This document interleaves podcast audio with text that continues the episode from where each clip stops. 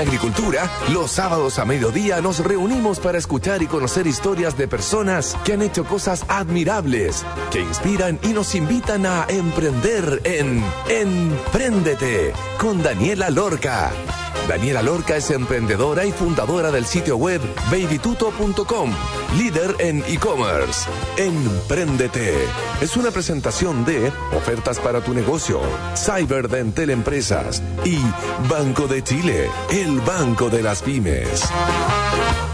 Hola a todos los auditores de Radio Agricultura. Hoy día estaremos conversando con Teresita Morán, la cofundadora de Book, un software integral del desarrollo de gestión de personas.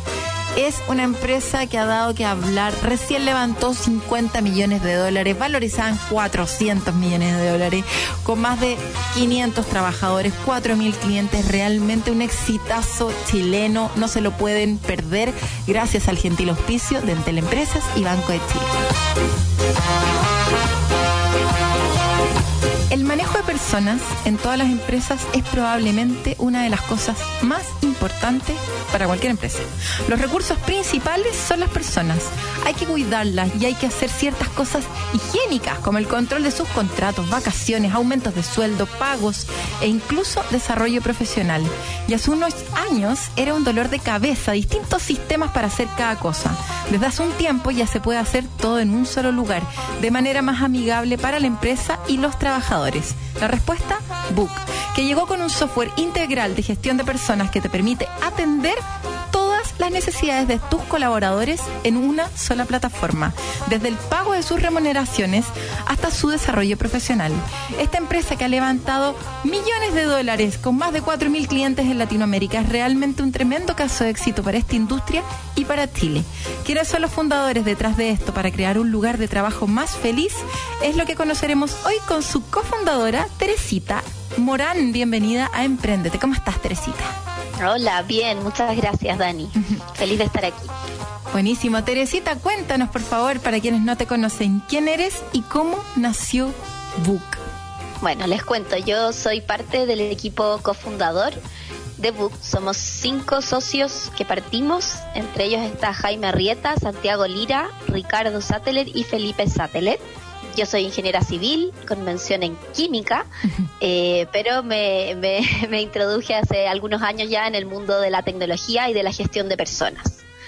¿Cómo nace Book? Bueno, nace eh, un poquito a partir de la necesidad que identificamos en, en las empresas chilenas de que no existía una plataforma integral de gestión de personas, que juntara un poquito como el mundo más duro, administrativo, legal, ¿cierto? Higiénico de recursos humanos, junto con la parte más blanda del desarrollo del talento, de la gestión del talento, beneficios, selección, clima, capacitaciones.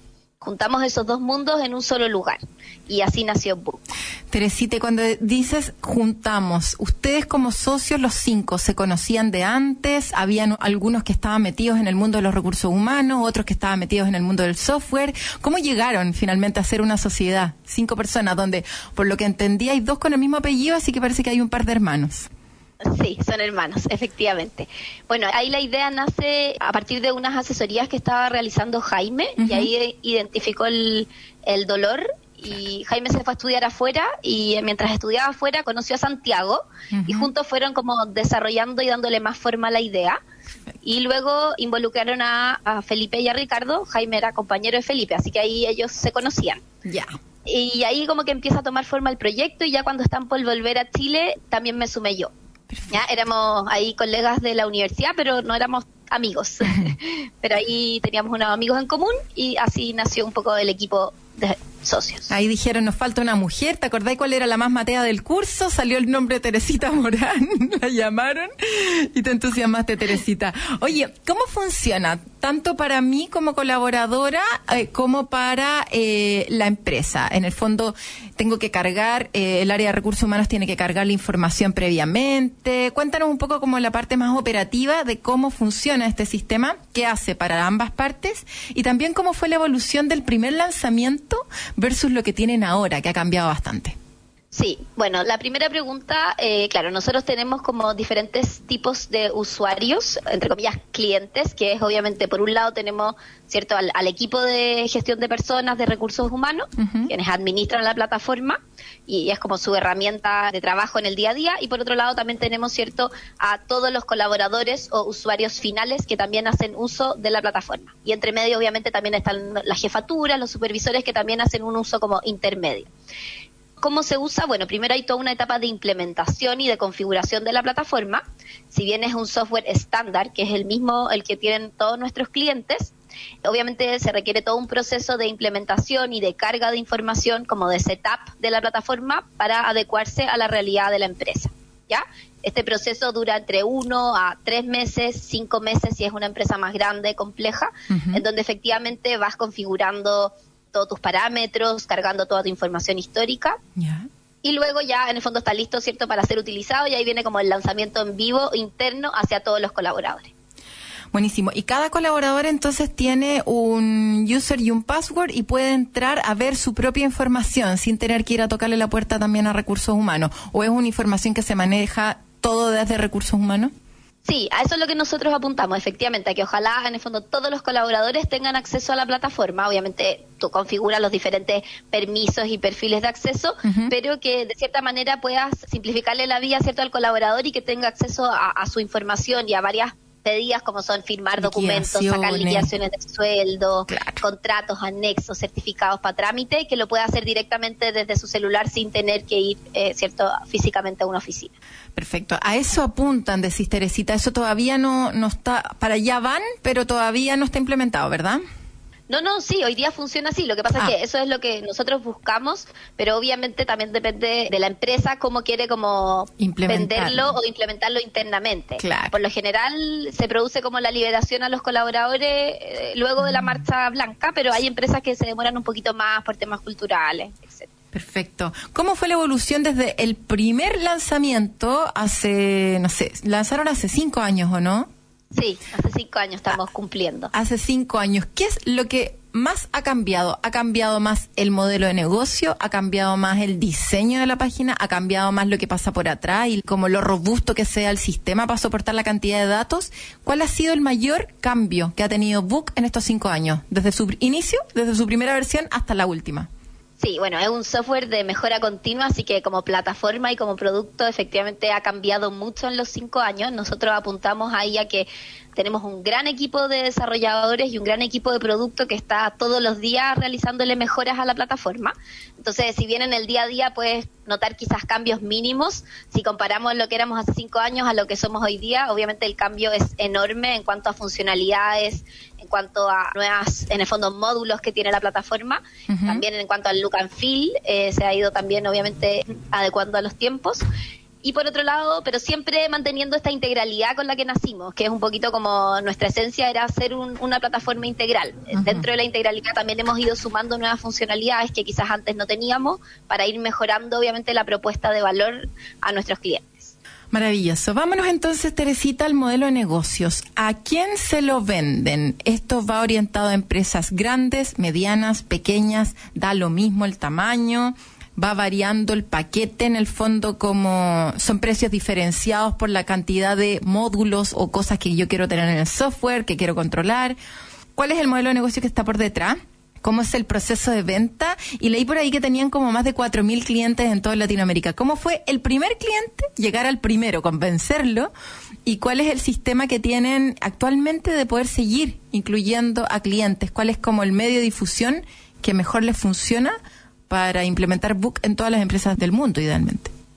Bueno, eh, en cuanto al modelo de negocio, el modelo de negocio es como súper sencillo, funciona como una suscripción mensual que tú pagas en relación a la cantidad de colaboradores vigentes que tienes en el mes, ¿ya? Similar a un Netflix, a un Spotify, o sea, es súper simple la gracia que tenemos es que nosotros apuntamos a todas las empresas, eh, da lo mismo el tamaño, da lo mismo la industria. Finalmente, todas las organizaciones hoy día gestionan personas, por lo tanto tienen la necesidad de tener una plataforma como Book. ¿Ya? Y eso también ha sido súper enriquecedor porque en el fondo hemos conocido las realidades de las distintas industrias, obviamente los dolores de las distintas empresas que cambian de acuerdo a su rubro, a su tamaño, pero la solución, si bien es estándar, logra configurarse y adaptarse un poquito al mundo y a la realidad de cada empresa. Mm. Ahí mencionar que tenemos una solución sí especial para las pymes hasta 20 colaboradores, que es Bookstarter, que es gratuito. ¿ya? Entonces esa es como nuestra solución o versión gratuita para generar ahí un, apoyo y un granito de arena así, a todos los emprendedores y pymes hasta 20 colaboradores. ¿Y cómo funciona? Hoy día sí tenemos la, en el fondo precios modulares, ¿ya? O sea, en el fondo de acuerdo también a la madurez, a la etapa en que está la empresa, puede escoger partir con ciertos módulos y luego en el tiempo ir sumando nuevos módulos. Perfecto. ¿Cómo es el proceso como de, de, hunting, de salir a buscar empresas? Como cuál es el medio por el cual ustedes difunden la marca en que le llegan por un lado empresas de manera orgánica o, pagado dependiendo del canal que estén usando y lo que ustedes salen a buscar. ¿Cómo se organizan ahí? Sí, bueno, ahí tenemos varios canales de difusión. Obviamente, marketing es un equipo importante dentro dentro de Book te diría que el marketing digital es sin duda como lo, más relevante y por ahí es donde nos llegan más en el fondo prospectos y oportunidades de negocio. Pero también tenemos canales de alianzas que también son súper eh, activos. Tenemos el canal de nuestros mismos que nosotros llamamos book lovers, que son nuestros propios clientes que nos refieren. Y ese canal va creciendo en el tiempo y es súper importante finalmente mantener contento a tus propios clientes y que sean ellos mismos nuestros principales promotores y evangelizadores. Pero en relación al marketing, yo te diría que el marketing digital eh, es lejos el canal más fuerte. Obviamente también estamos presentes en marketing tradicional. Y cuando decís marketing digital, ¿es Google principalmente o cuál es como el, gran medio que mejor le funciona? Sí, nuestro como fuerte es el inbound, eh, que es como el marketing de contenido, ¿ya? Eh, es mm. súper de nicho, como tú decías, o sea, tenemos muy bien identificado quiénes son nuestros buyer persona, a quiénes queremos llegar, porque efectivamente no le interesa a cualquiera, ¿cierto?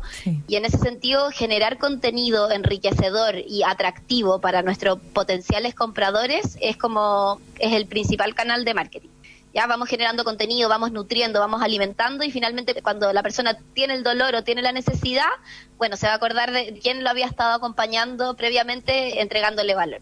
Y eso puede ser a través de textos, artículos, como también puede ser a través de webinars y distintas interacciones, ¿o no? Correcto, sí, ahí exactamente, a través de blog, textos, webinars, obviamente Google combinado también con redes sociales, claro. ahí es una combinación. ¿Cuáles son tus ventajas competitivas como Book y tus principales diferenciadores con otros de los softwares que están ahí dando que hablar? Buena pregunta.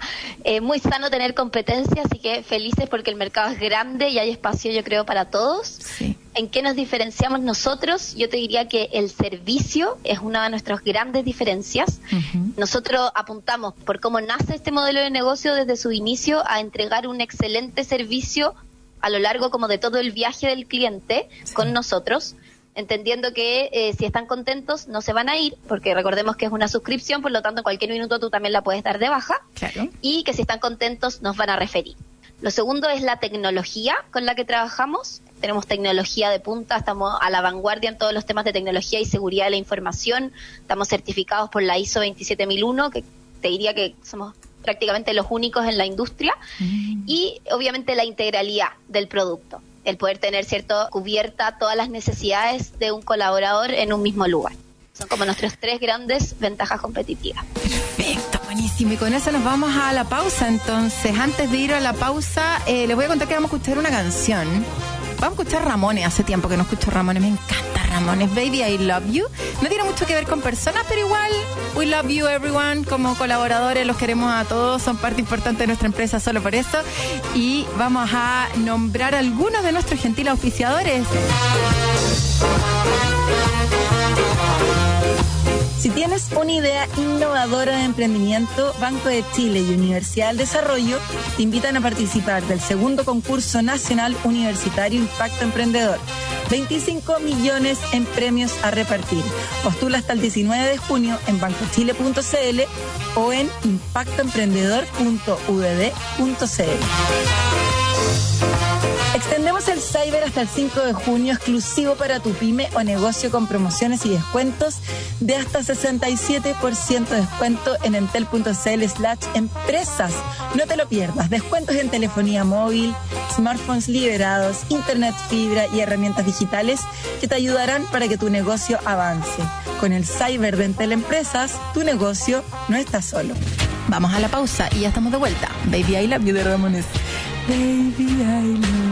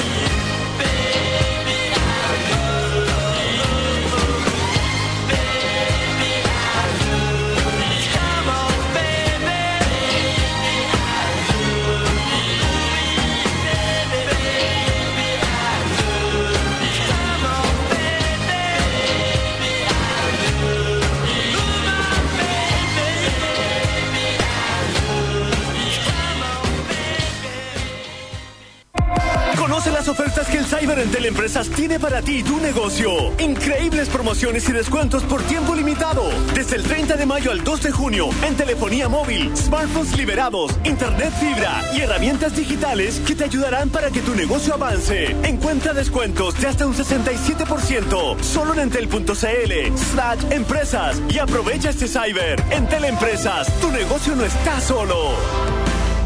Nuestro cielo azul es el manto de una naturaleza única, de la belleza de nuestros bosques, de la diversidad de nuestra fauna, del color de nuestras flores. Por eso, en Banco de Chile, ser azul está en nuestra naturaleza. Conoce nuestro programa Compromiso Azul para Chile en bancochile.cl, un programa con todas las medidas y acciones para proteger y cuidar lo más lindo que tenemos, nuestro país. Porque Chile es uno y nuestro planeta también. Banco de Chile, el Banco Azul de Chile. En agricultura es Empréndete con Daniela Lorca. Ya estamos de vuelta, entonces estamos conversando con Teresita Morán, la cofundadora de Book, este software integral de gestión de personas que le está yendo tan re bien en Chile y en otros países de Latinoamérica. Nos está contando su historia. Teresita, comentaste al final del primer bloque que esto es una suscripción, ¿cierto? Y cualquier persona, como está suscrita, se puede dar de baja. Esto significa que las empresas que contratan Book tienen que cargar sí o sí una tarjeta de crédito, el pago es a través de tarjeta de crédito, para que ocurra la suscripción o lo hacen de otra forma. Uy, nos encantaría estar ahí, pero todavía no estamos en ese nivel. Las grandes empresas para este tipo de plataformas funcionan, ¿cierto? Con factura y pago de factura. No, no tenemos automatizado todavía esa parte. Perfecto. Me quedó la duda, dije, es que el concepto de suscripción es como, que bacán que fuera así o no, como de, de fácil y de... Sí, pero todavía cuesta y, y cuesta sobre todo en Chile. Vámonos entonces a la tecnología y la expertise de desarrollo de software. Comentaste, Teresita, que el gran equipo, o sea, parte importante del equipo de Book son desarrolladores. ¿Cómo se distribuye el equipo de desarrolladores y cuántas personas trabajan actualmente en Book para poder entender el peso que tienen los desarrolladores? Y también hablemos como de si es que hay alguna de las personas del equipo fundador que está liderando actualmente el equipo de tecnología o cómo han liderado ese proceso. ¿Cómo lo han hecho? Buenas preguntas. Bueno, sí, primero, efectivamente, nuestro CTO es Felipe Stateler, que es uno de los socios fundadores y experto en tecnología. Y Ricardo Stateler es- está también viendo toda la parte de productos Producto. internos y tecnología interna y seguridad. Así que están los dos muy involucrados en toda la parte de tecnología y de producto. Nuestro equipo de producto y desarrollo es un equipo muy importante eh, dentro de la empresa, es un equipo a nivel corporativo, ¿ya? En donde estamos divididos en células de acuerdo a las distintas partes de nuestro software, ¿ya? O sea, hay, hay células que ven la parte de remuneraciones, hay células que ven la parte de selección, célula que ve la parte de asistencia, la parte de beneficio y así, dividido dentro de distintos equipos como les decía, es corporativo, así que tenemos gente eh, en Chile y en los distintos países trabajando para el área de producto.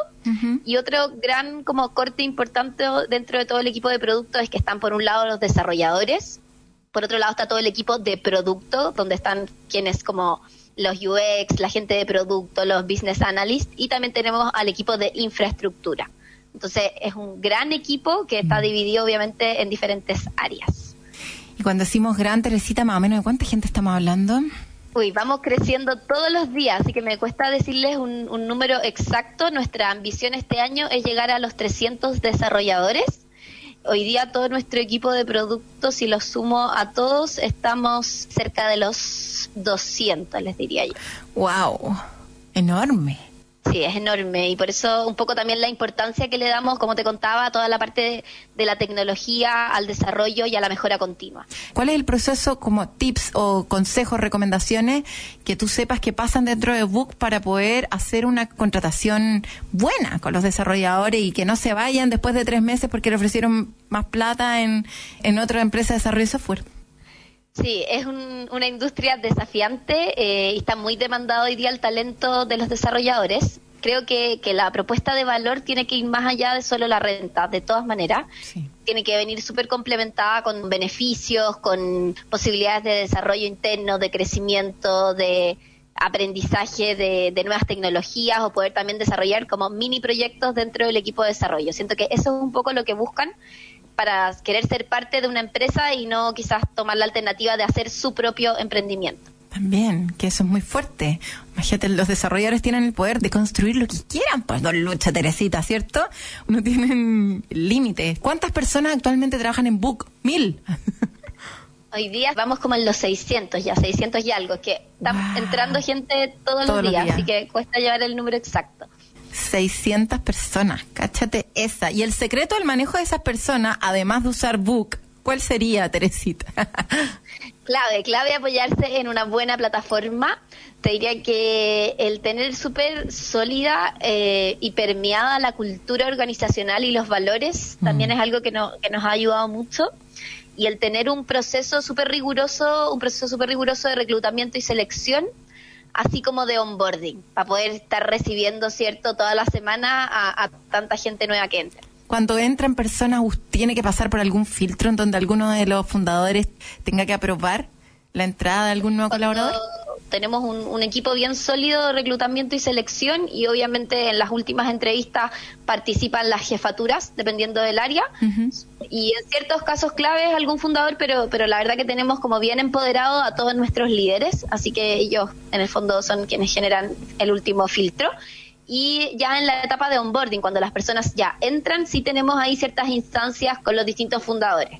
Oye, Teresita, me quedé con una duda antes del modelo de negocio. Cuando las personas dicen, ya, pero ¿cuánto cuesta esta maravilla? O sea, el precio pyme, hasta 20 colaboradores, más o menos de cuánta plata estamos hablando. Hasta 20 colaboradores, Bookstarter es 100% gratuito. ¿ya? Así que eh, Ah. 100% gratis. Este es Bookstarter. Y Ya. Book, como Book completo, hoy día es, es una solución modular. Entonces va a depender, obviamente, ¿cierto?, de, de qué módulos eh, yo quiera tomar. Sí. Y eso va muy relacionado como con la etapa de madurez que tiene la empresa. Ya, más allá no solo del tamaño, sino que un poco estoy partiendo y necesito, o me estoy pasando del Excel, estoy automatizando mis procesos y necesito, ¿cierto?, cubrir lo higiénico. Es como lo primero, pagar bien los sueldos, tener las liquidaciones al día, llevar el registro de las vacaciones, los contratos firmados digitalmente, Ajá. o si ya estoy en una etapa de madurez mayor, en donde quizás puedo decir, sabéis que quiero empezar a hacer un plan de beneficios para mis colaboradores, quiero hacer evaluaciones eh, de desempeño, quiero eh, hacer encuestas, estar como activando un módulo de comunicación interna, cierto, capacitaciones para mi equipo. Entonces, eh, va muy relacionado con la madurez en la que se encuentra la empresa. Pero cómo cobramos, se cobra en relación a los colaboradores vigentes. Entonces, en relación al número de colaboradores y cuántos módulos quieres tomar, te da un precio y nosotros somos súper transparentes, así que están todos los precios en nuestra página web. ¿Cuál es la página web? Recuérdanos. book.cl, B-U-K.cl. BUK.cl. Teresita, han dado mucho que hablar en relación a la aparición de Book hace algunos meses ahí en pleno Times Square en Nueva York cuando levantaron 50 millones de dólares con una valorización cerca de los 400 y tantos millones de dólares, que son números que en verdad suenan como requete contra impresionantes para las personas que estuvimos, yo ya tiempo pasado, en el mundo del emprendimiento. Recomendaciones en relación al levantamiento de capital, con la experiencia que ustedes tuvieron, ¿cuáles son esos consejos que les podrías dar a las personas que nos están escuchando, que están pensando en incorporar en cualquier escala, ya sea apareciendo en Times Square como eh, metiendo a friends and families y personas cercanas como inversionistas? Buena pregunta y me gustó mucho un punto que tocaste, que es el que es una pega full time, el, el generar levantamiento de capital por un lado, pero efectivamente desconcentra de ir sacando tu negocio adelante y de tu día a día. Entonces yo creo que ahí el primer consejo es, bueno, dependiendo obviamente del tamaño del equipo, de cuántos socios son, ojalá que sea quizás una persona la que se enfoque principalmente en esta tarea para que el resto pueda seguir remando en, en crecer la empresa y en seguir sacando el negocio adelante Sí. porque es una, una tarea muy demandante en tiempo, es compleja y, y si no te desconcentras muchísimo. Lo segundo te diría que, que hoy día eh, está súper competitivo eh, el, el ecosistema y creo que algo que valoran muchísimo los fondos al momento de entrar y en lo que se van a fijar es en el equipo humano que hay detrás, en el equipo, en el talento que hay. Entonces, súper importante ir desde los inicios, ir construyendo un equipo sólido, ir incorporando buen talento, ponerle ojo ahí a los procesos de selección para atraer el mejor talento posible eh, a la empresa con el fit cultural y el fit profesional que se requiera, obviamente. Pero creo que, que eso es clave sin duda. Un poco también se apuesta un poco finalmente por el equipo que hay detrás, no solo por, por la solución o el producto. Para mí esos serían los dos principales consejos que podría darle y eso. Y la etapa también, quizás, Teresita, ¿o no? Porque de repente uno está partiendo y se entusiasma y mete un socio inversionista y quizá era más barato meter un banco en ese momento para lograr generar los números necesarios para después, en verdad, aumentarle un poquito la valorización en la empresa y no entregar tanto en momentos en donde uno finalmente no sabe. Y el proceso como de, de- de conocer también al, al fondo, al potencial inversionista que comparta la visión, ¿o no? Sí, clave. Clave. sí. De todas maneras, buenos puntos esos que tocáis. De todas maneras, conocer el otro lado, sentirte cómodo con quienes van a ser también tus, tus futuros socios, porque obviamente, bueno, hay diferentes grados de involucramiento de los inversionistas, pero sin duda compartir una visión, un propósito y sentirse cómodo compartiendo es- este pedacito de, de tu empresa Sí. eh, es súper importante. Y la etapa, yo creo que ahí sí, también es es súper relevante, pero creo que, que hay distintas etapas. O sea, en el caso nuestro, nosotros crecimos de manera orgánica, como se dice, bootstrapping, por cuatro años, en el fondo, hasta, hasta octubre del año pasado, nosotros nos fuimos autofinanciando a, a partir de nuestras ventas y fuimos creciendo de forma orgánica. Pero creo que no sé si eso es para todos, o sea, no, no es lo más común y obviamente uno puede ir generando levantamientos de capital en diferentes etapas, pero estoy de acuerdo que ojalá también evaluar bien en qué etapa de crecimiento está tu emprendimiento, en qué etapa está tu producto, tu servicio que entregas y preguntártelo dos veces porque efectivamente hay más alternativas también. Teresita, ¿y ustedes primera vez que levantaban capital? Sí, primera vez. O sea, primera vez y con bombos y platillos. O sea, como que apare- ¿Ah? apareció en todos lados. Hicieron súper famosos. Oye, Teresita, esto suena como una historia de éxito emprendimiento chileno por donde lo mirís. O sea, una empresa que partió de manera orgánica, súper natural, súper sana, eh, que con su propia eh, rentabilidad fue en el fondo reinvirtiendo para poder seguir creciendo. Yo quiero hablar como de la parte en donde no han estado siempre tan contentos, como de los problemas y los desafíos que han tenido en Book. ¿Cuáles han sido los principales, los temas más complejos como empresa de desarrollo de software acá en Chile? Ha sido el tema de las contrataciones, ha sido el tema de, no sé, quizás de la rotación, ha sido el tema de que no entendían qué onda el tema de recursos humanos, que igual es tedioso el tema, no sé, de las ISAPRES, información media burocrática estatal. ¿Cuáles han sido las cosas más difíciles para poder llegar a donde está Book hoy en día? Mira, un desafío o un problema que se presenta desde los inicios, yo creo que es una constante en el tiempo, pero lo veo más como un desafío que como un problema, es el, el- la construcción del equipo, que es un poquito lo mismo que mencionaba antes, el, el poder, ¿cierto?, atraer buen talento y que además tengas ese fit cultural para que ojalá se quede, ¿cierto?, y no tener eh, esa alta rotación que es súper costosa en las empresas.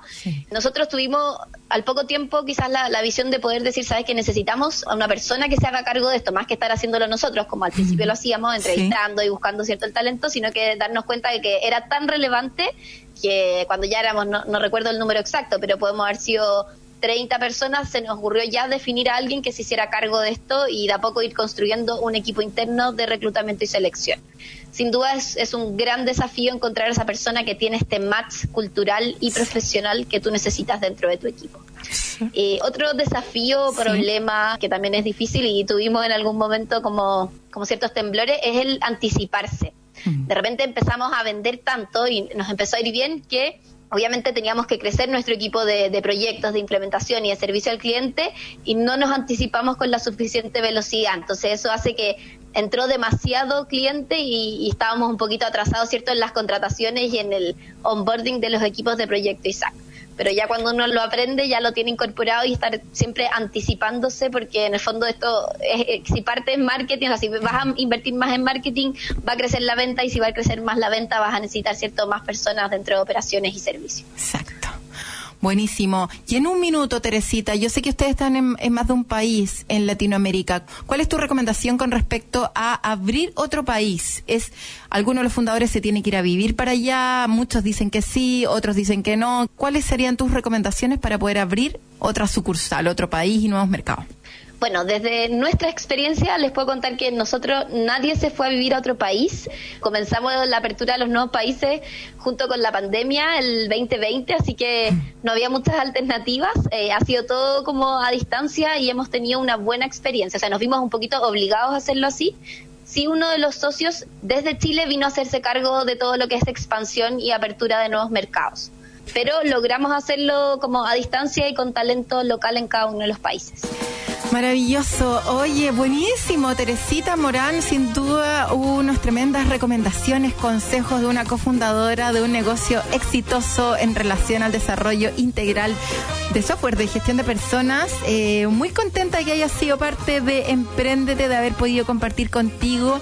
Y yo tengo que decir que desde Baby Tuto nosotros usamos Book hace harto tiempo. Yo creo que cuando estaban recién partiendo, estaban como incluso yo creo que lanzando y fue como ya probemos, apostemos y tuvimos puras buenas experiencias, así que muy recomendado. La verdad es que le resuelve el problema no solo a las personas de recursos humanos, sino que de verdad a todos los colaboradores. Full transparencia, acceso a la información. Nada mejor que tener a los colaboradores enterados, ¿cierto? Como de, de sus documentos, de información que realmente les pertenece y que de repente es tan tedioso de ir a pedir en estas áreas de recursos humanos. Así que felicitaciones por todo lo que han logrado, que sigan creciendo, que sigan llegando con Buca a todas partes del mundo. Y nada, un caso de éxito muy bonito para haber tenido hoy día sábado acá en Emprendete. Te mando un abrazo, Teresita, y cariños a todos por allá. Muchas gracias, Dani. Gracias a todos. Nos vemos. Extendemos el Cyber hasta el 5 de junio, exclusivo para tu pyme o negocio con promociones y descuentos de hasta 67% de descuento en entel.cl slash empresas. No te lo pierdas. Descuentos en telefonía móvil, smartphones liberados, internet fibra y herramientas digitales que te ayudarán para que tu negocio avance. Con el Cyber de Entel Empresas, tu negocio no está solo. ¿Necesitas aumentar las ventas y potenciar la gestión de tu negocio? Sé parte de las iniciativas que el programa Pymes para Chile tiene para tu empresa. Conoce más en bancochile.cl, portal Empresas y Pyme. Banco de Chile, el banco de las pymes. Vamos a una pausa y ya estamos de vuelta.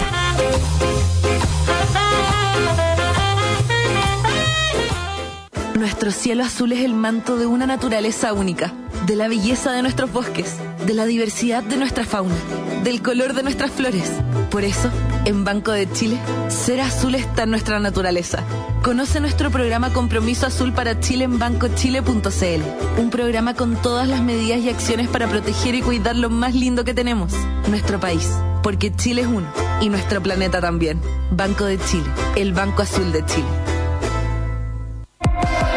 Ofertas que el Cyber en Teleempresas tiene para ti y tu negocio. Increíbles promociones y descuentos por tiempo limitado. Desde el 30 de mayo al 2 de junio, en telefonía móvil, smartphones liberados, internet fibra y herramientas digitales que te ayudarán para que tu negocio avance. Encuentra descuentos de hasta un 67% solo en entel.cl slash empresas y aprovecha este Cyber. En Teleempresas, tu negocio no está solo.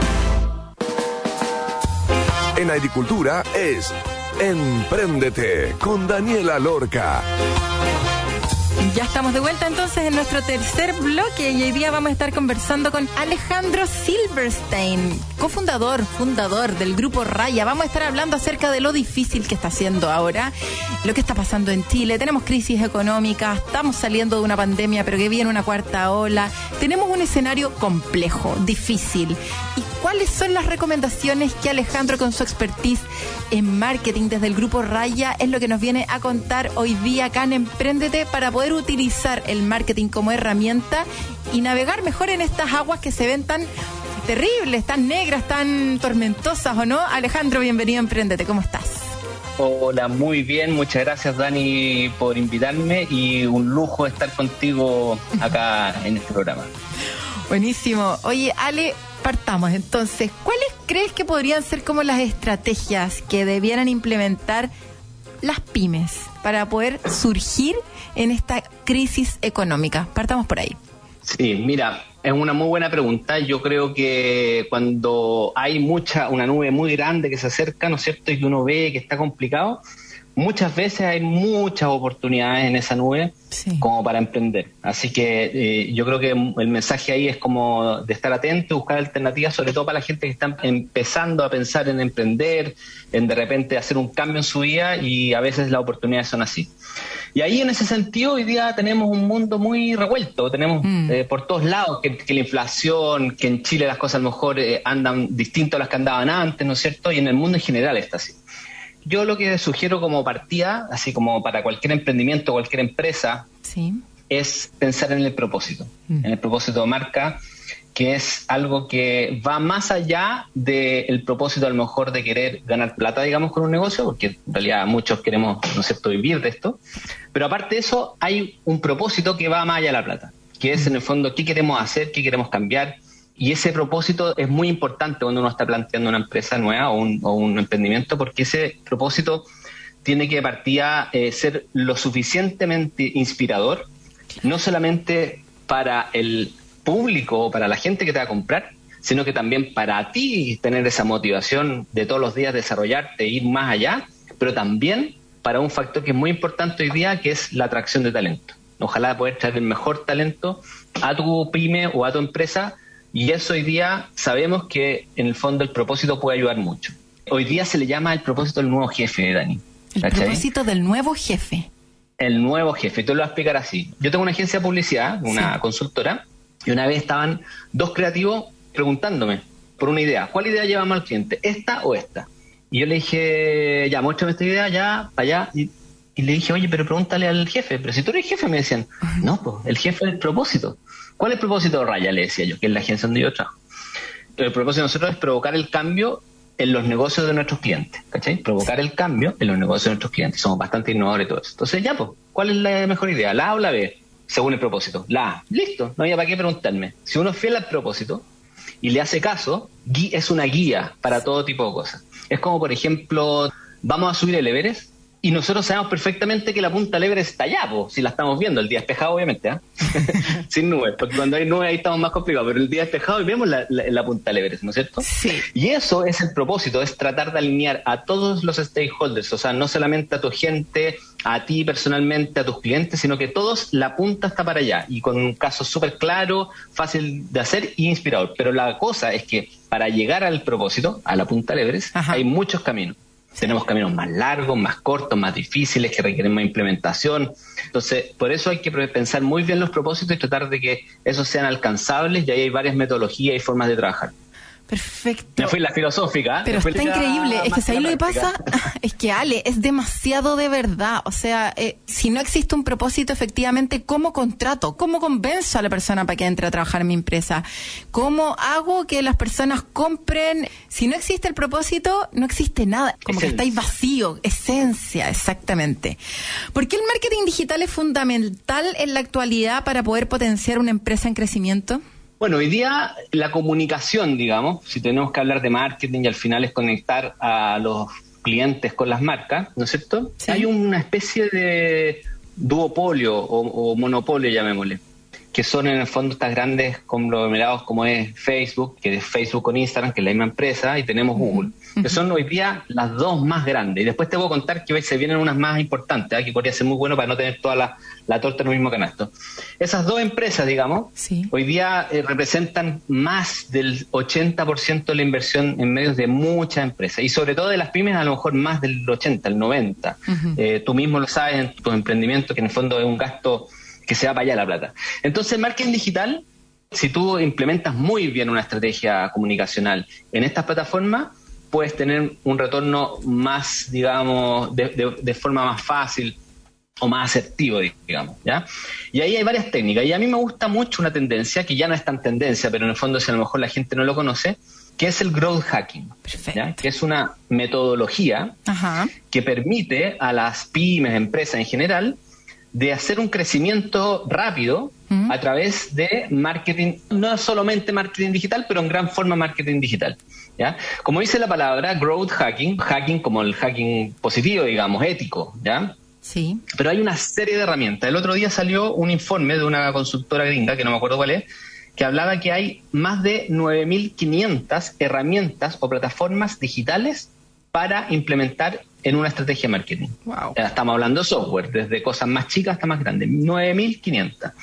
La gracia de los growth hackers es que es una persona que está muy conectada con las herramientas que hay en el, en el mercado Sí. y las implementa para poder escalar su negocio de fácil manera. Mm. ¿ya? Y hay varias formas de implementar un growth hacker, puede ser más del área de marketing o más del área comercial. Para mí es una mezcla entre las dos. ¿Mm? Sí. Oye, Ale, y para los pequeños empresarios el marketing, cuando uno dice marketing, como que, uy, como que hay que gastar, ¿cierto? Es un poco un gasto que no necesariamente, si es que no se tiene una estrategia bien clara o no se tiene como la reportabilidad necesaria o los procesos necesarios para poder medir el retorno de ese marketing, es como tirarle plata a cosas que uno quizá, uy, ojalá que retorne, ojalá que funcione, ojalá que me lleguen más clientes, si es que no tengo todo bien ordenado, controlado para saber cuál fue el impacto de esa campaña puntual o de esa inversión puntual. ¿Por qué es tan importante en el fondo? ¿Por qué es una estrategia en el fondo para poder surgir como pyme? ¿Por qué el marketing es tan clave y hay que dejar de pensarlo como un gasto, sino más bien como una inversión, una oportunidad de hacer las cosas distintas, de conectarse con el propósito. Y también, ¿cuál es tu consejo, tu recomendación en función de la reportabilidad, el manejo de los datos, para poder entregar una mejor experiencia y no creer que estamos tirando plata a una bolsa negra donde no voy a ver el retorno rápidamente y no voy a saber finalmente cuánto convirtió, ¿cierto? Le puse 10, ¿cuántas personas me llegaron? ¿Cuánto me cuesta cada cliente? Y toda esa información. Claro, o sea, comparto contigo que no es un gasto, una inversión. El tema es que, como toda inversión, puede ser muy riesgosa o, o a veces que lo pierdes todo, digamos, ¿ya? Sí. Eh, por eso hay que ser muy asertivo en el marketing, ¿ya?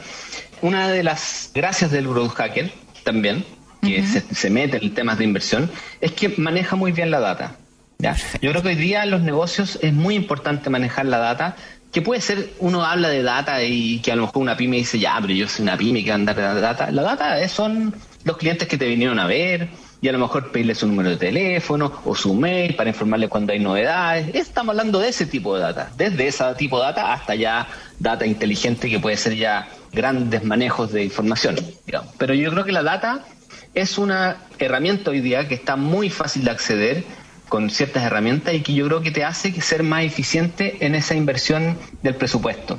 ¿Ya? Porque, por ejemplo, con la data uno puede perfilar ciertos, digamos, valga la redundancia, perfiles de personas, donde yo vaya a invertir generalmente, que yo vaya a invertir en la gente que realmente es la gente que me va a comprar mi producto o que puede consumir mi servicio, por ejemplo, o pedirme los servicios.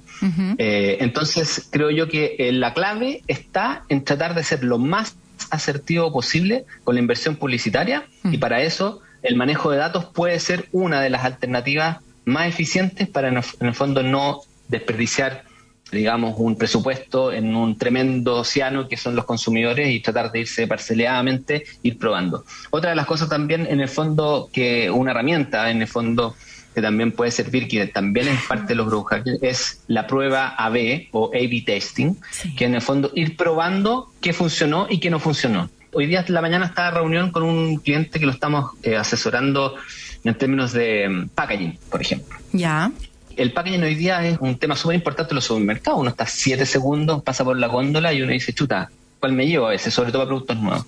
Bueno, yo creo que la prueba ahí, en ese ejemplo que estoy dando, que sirve para todo, es ir probando. Probar un color, después otro color, y ahí está la data de ver cuál fue el que convirtió mejor, como decías tú, ir probando eso, ya sea en el mundo offline como en el online. También se puede ir probando.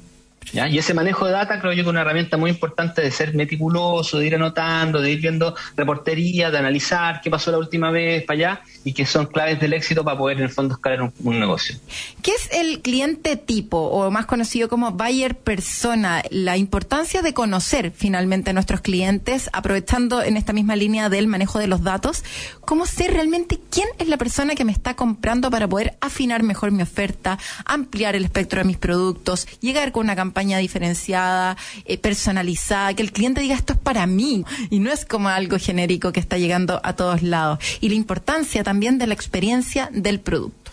El buyer persona nace de la, digamos, del customer journey o del viaje al consumidor que se conoce. Los, los publicistas somos súper ciúticos, hablamos todo en inglés y a lo mejor no sabemos ni hablar inglés, pero bueno. Del viaje al consumidor, que es cuando uno mapea eh, al consumidor en cada una de las etapas o interacciones que tiene con nuestro producto o servicio. Es una herramienta que muchas veces se hace, digamos, a través de entrevista al consumidor eh, y hay una serie de metodologías, pero también uno puede hacer un prototipo de cómo sería el viaje al consumidor. Ese prototipo uno va mapeando cada instancia y va viendo dónde están las falencias o las oportunidades o las cosas que hago bien para ir mejorando la experiencia, ¿no es cierto? Que tú hablabas, que hoy día también para mí es clave la experiencia del usuario, ya sea digital o análoga. ¿ya? En ese ámbito, digamos, del viaje del consumidor, el buyer persona significa que es una persona que uno eh, también puede ser prototipo, que yo me la imagino que es, o con herramientas también la puedo medir a través de investigar mi grupo objetivo y ver bien quién es ese buyer persona. Antes nosotros teníamos como una clasificación que era, esta persona es ABC1, más o menos así, mujer de 30, 35. Hoy día lo tratamos de llevar a una persona. Es hacer la característica como si fuera una persona que se le pone nombre, un apellido, que el apellido puede ser, por ejemplo, algún tipo de, de fortaleza que encuentra en mi producto. Por ejemplo, Alejandro y le ponemos confianza, porque es él, para él la confianza es muy importante en nuestro producto. Y después se va haciendo como una especie de descripción de este personaje, Ajá. cuáles son sus gustos, sus motivaciones, por qué me compra, por qué compra la competencia, dónde vive, etcétera. Son todas las características que hacen de la persona que me compra y que a mí me permiten tener esa herramienta como para no solamente para el mundo del marketing, que es muy importante, estas herramientas son transversales en toda la comunicación. Y es lo mismo que estamos hablando un poco del Everest. Cuando yo hablo de que la punta del Everest está allá, el Valle Persona también tiene que estar súper visualizado y lo tiene que saber la persona de bodega, el abogado, el departamento no sé qué, todos tienen que tener claro quién es el Valle Persona porque es nuestro cliente y en cada una de las cosas que yo haga en mi empresa Ajá. tenemos que tener en cuenta que es a él al que le estamos hablando y no a otro. Y que no se nos disperse la comunicación y que no estemos viendo la punta del Everest uno para allá y el otro para allá. Buenísimo. Oye, qué genio. Alex Silverstein acá del grupo Raya, esta agencia tremenda que acompaña entonces a las empresas en sus procesos de definición de estrategias de marketing, de estrategias comunicacionales y no sé, no sé si lo dije bien, Ale, ¿está bien? ¿Eso es lo que hace más o menos? Ah, está bien. Está bien, Está bien, está bien.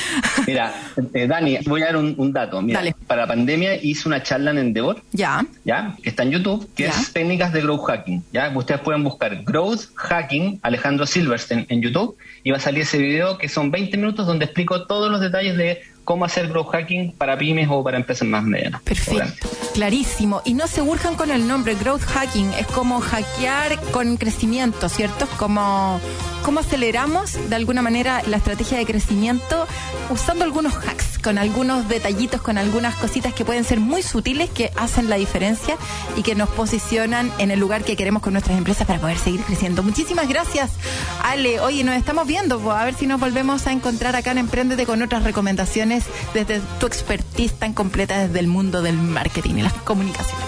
Feliz cuando quieran. Muchas gracias y feliz de estar acá en Radio Agricultura. Ya, pues bacán.